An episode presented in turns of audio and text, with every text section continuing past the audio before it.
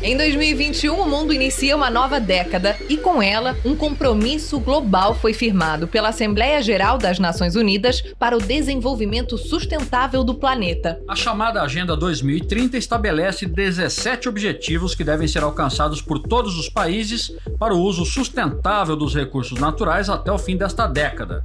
O 14º objetivo diz respeito unicamente à vida na água e visa conservar os oceanos e mares. Por isso, em 2017, foi proclamada a Década da Ciência Oceânica para o Desenvolvimento Sustentável. Desde então, a Unesco prepara um plano para 2021 com um conjunto de avanços científicos e tecnológicos para que seja possível alcançar alguns resultados até 2030, como oceanos limpos, sustentáveis, produtivos e acessíveis. E o Brasil faz parte desse compromisso por meio do programa Ciência do Mar do Ministério da Ciência, Tecnologia e Inovações.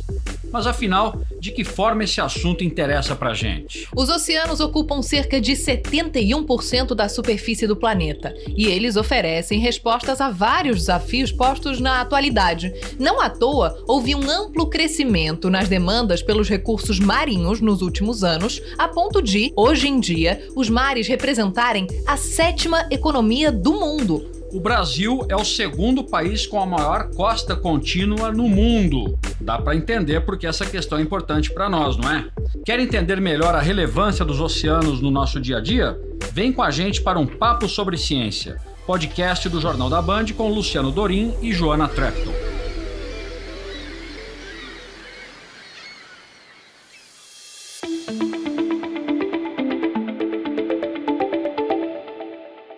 Gente fala em oceanos, parece uma coisa muito distante, mas já parou para pensar que desde o alimento que chega à nossa mesa até a produção de remédios para o tratamento de asma, artrite e tumores, os mares estão presentes no nosso cotidiano? Para entender a interferência dos oceanos em nossas vidas, recebemos agora o oceanógrafo Alexandre Pereira Cabral, diretor técnico da Associação Global pela Resiliência, Redução de Risco de Desastre e Meio Ambiente. Falemos da década dos oceanos estipulada pela Unesco.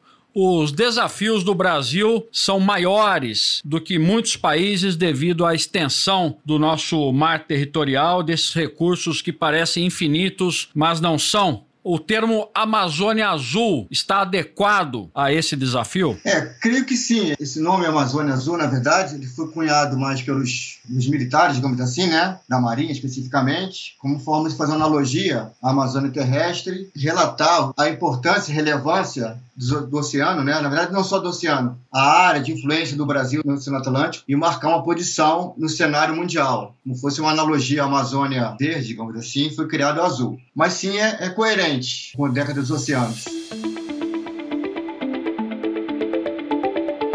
Alexandre, nos últimos 50 anos, nas últimas décadas, muitos olhos, olhos de pesquisadores, olhos de autoridades, se voltaram para os oceanos, muito em função do aquecimento global. Qual é a importância do oceano? Por que, que a gente precisa se voltar para os oceanos? Não, basicamente, os oceanos, eles são a fonte fundamental de controle do clima. Vários processos atmosféricos têm interação direta com o oceano. Um oceano mais quente vai gerar características climatológicas diferentes, que tem que afetam clima global, variações regionais, enfim. Sim, o oceano praticamente não é clima. Uma variação oceanográfica, ela gera, pode gerar uma mudança climática. Um exemplo claro é a influência que o Ninho e a Laninha, né, os dois fenômenos, têm no clima global. Analogamente, no futuro, as mudanças globais, aquecimento global, o oceano influenciará diretamente nisso.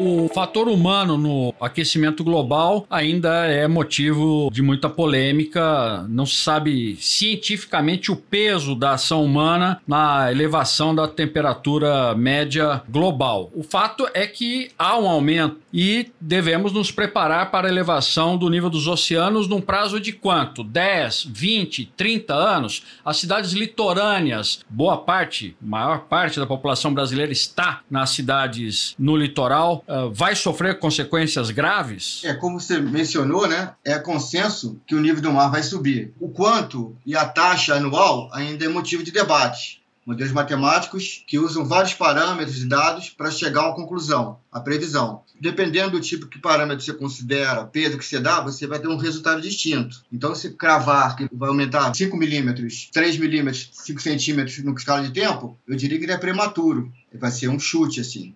Independentemente, qualquer variação do nível do mar, as cidades costeiras vão ser afetadas. E uma coisa que realmente o pessoal tem que considerar não é só a variação do nível do mar. Se a variação climática ocorre, ocorrerá também uma variação meteorológica, que pode, por exemplo, no caso do oceano, uma variação do nível do mar de 5 centímetros, 10 centímetros, se vier acompanhado do aumento de tempestades costeiras, por exemplo, o efeito nas cidades costeiras vai ser maior. Então, tem vários modelos, tem vários tipos de, de, de, estudos que mostram cenários distintos. Os especialistas, meteorologistas, climatologistas trabalham com cenários, pior caso e melhor caso. É, certamente as cidades vão, vão ser afetadas. E seremos alertados com antecedência. Há uma boa base de, de instrumentos, satélites, inclusive, para essa observação e para essa projeção. Sim, sem dúvida. Basicamente, tem muitas instituições trabalhando nisso, fazendo medições contínuas, relacionando medições com instrumentos no campo, com satélite e com modelo. Então, certamente, isso vai ser é, avisado com antecedência. Não é, por exemplo, uma tempestade que o nível do mar sobe repentinamente. Essa subida é gradual. Né? O que vai acontecer é que certos lugares estão na subida não tem muito o que fazer. Né? Você tem uma área costeira, por exemplo, uma planície costeira. Se o mar vai crescer, vai aumentar de nível alguns centímetros, alguns metros, não tem como mudar a cidade de lugar. Mas, analogamente, você vai ter um tempo para se preparar. Não se sabe quanto tempo, mas não é assim, de um dia para a noite. É uma coisa gradual. Alexandre, há muito para se descobrir e explorar nos oceanos. Os oceanos são o maior ecossistema e o menos explorado. Há um, uma estimativa de que só se conhece cerca de 10% ou menos de 10% de toda a interação e dinâmica dos oceanos. O que, que existe ainda para explorar e o que, que nós podemos tirar dos oceanos nesse sentido? Bom, basicamente, o oceano é muito desconhecido, né? As pessoas globalmente utilizam o oceano em forma de turismo, forma de navegação, exploração econômica, mas o conhecimento dele na verdade, é muito restrito às áreas costeiras, né? Nos últimos, digamos, 20 anos, que aumentou o interesse, os levantamentos de áreas mais profundas. Até porque se estudar o oceano é uma coisa cara, né? Você precisa de embarcações, pessoal especializado, enfim, é uma tarefa meio árdua. Mas praticamente o oceano, tirando áreas costeiras, boa parte dele está sendo descoberto, né?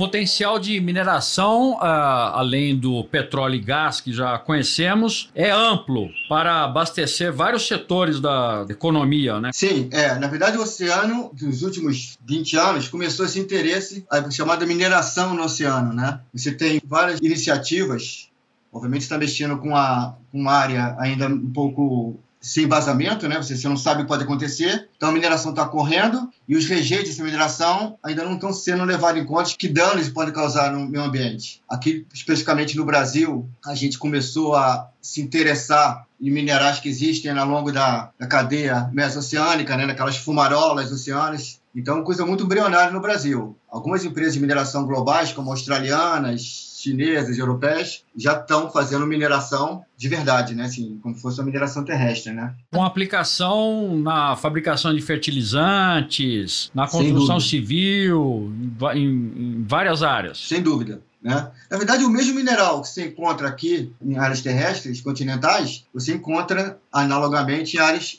oceânicas a parte dos nobres polimetálicos, minerais nobres para a indústria de telecomunicações, celulares, enfim, eletroeletrônicos, é fundamental. Fosforita, exatamente, para a parte de fertilizantes. A própria areia, né? Certos locais, por exemplo, como o Mar do Norte, a areia do Mar do Norte já é explorada pelos holandeses há muito tempo. Para quê? Para fazer portos, diques, enfim, Aqui no Brasil, águas calcárias, principalmente na costa do Espírito Santo, já tiveram iniciativa de exploração, mas tem alguns problemas de licenciamento ambiental.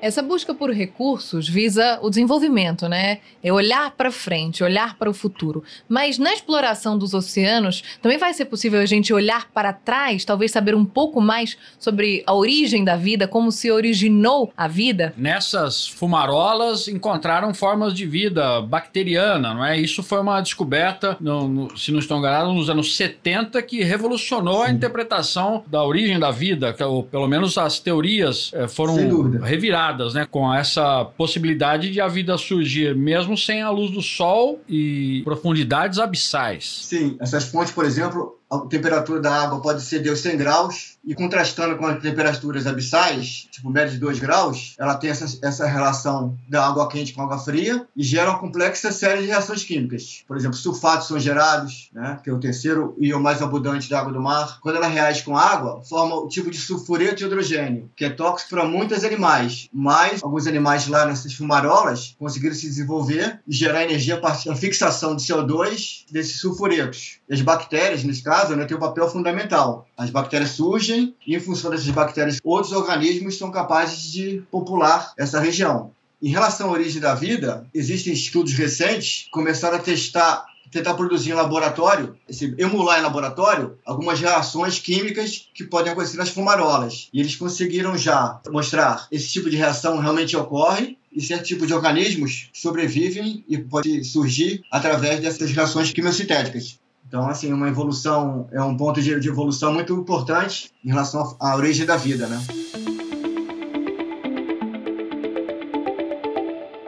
Uma imagem que ganhou o mundo e causou grande comoção e revolta foi aquela ilha de plástico, a deriva, plástico de todas as origens, de quase todos os países, o mar como lixeira.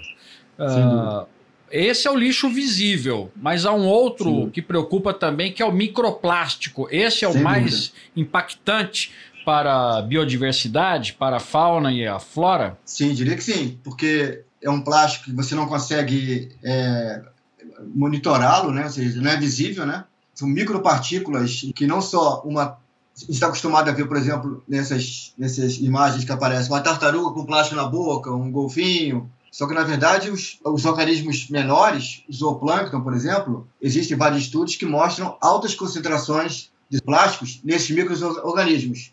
E se você pensar que esse microorganismo depois é comido por um peixe pequeno e assim por diante, a cadeia alimentar toda pode ser afetada. E não só a, a poluição física, né, ou seja, que pode matar o animal ou fazer com que ele tenha deficiência metabólica, mas os componentes do plástico, né? A poluição, as substâncias, substâncias químicas presentes no, no plástico pode afetar os organismos de forma reversível, né? Esse microplástico dúvida, tem origem no plástico grande, numa plástico, garrafa sim, PET, por exemplo? É, exatamente. É, é o material de decomposição dos plásticos grandes, seja isopor, né, garrafas PET, enfim, qualquer tipo de plástico se decompõe. Por isso a importância que está tendo em alguns países tentar mapear esses microplásticos, tentar entender qual o ciclo dele nos organismos e tentar gerar produtos que, caso se decomponha, não gere esse microplástico e sim se decomponha de forma biodegradável, né? Falando sobre a década do oceano, ou a década dos oceanos, qual é a importância desses 10 anos aí, cheios de compromisso e cheios de, de expectativa para conservação, exploração? Qual é a importância para o Brasil e qual é o papel do Brasil nisso? Ah, na verdade, eles dizem que é a década do oceano, né? No conceito da Unesco, todos os oceanos estão interligados, né? Então, eles reforçam que deve ser chamado década do oceano nós temos um oceano só, porque eles, como os oceanos se interligam em vários locais, você vai estudar um, se, se na verdade está contribuindo para estudar os outros. Para o Brasil é muito importante, né, porque na verdade os oceanos entraram nessa pauta da Unesco, de várias organizações. Existem várias iniciativas multigovernamentais, multilaterais, e o Brasil está inserido nessa iniciativa. O Ministério da Ciência, Tecnologia e Inovação abriu um, um grupo de estudo né, para analisar, para ter propostas voltadas para as águas brasileiras nesses próximos 10 anos, sempre concatenado com as iniciativas da, da Unesco. Basicamente, eles estão prevendo, digamos assim, dentro da meta de 10 anos, sete tipos de passos, de objetivos. Né? O que eles chamam de um oceano limpo, né? que tem a ver com essa parte de poluição. Um oceano saudável, resiliente, né, no sentido de você ter a, a água não poluída e resiliente também, relacionado à produtividade, que você pode ser explorado de modo sustentável. Um oceano seguro, ou seja, seguro no sentido tanto sem poluentes, quanto sem muitos riscos de, de para navegação, produtivo de acidente, né? O que eles chamam de sendo transparente, ou seja, você incutir na sociedade, aí governos, pesquisadores e sociedade em geral, que deve, o dado que você gera deve ser disponibilizado e disseminado de forma abrangente, para que todo mundo possa usar o dado e gerar conhecimento. E o que eles chamam também, que interessa mais a parte de divulgação, que eles chamam sendo conhecido e valorizado, ou seja, você difundir melhor de forma mais abrangente, mais efetiva, conhecimento sobre o oceano para a sociedade em geral, em todos os níveis, e valorizá-lo, ou seja, saber a pessoa entender que se ela vai à praia, qual a relevância daquela praia, por que ela não pode ser poluída, ou seja, tem muitos fatores econômicos envolvidos nessa década do oceano.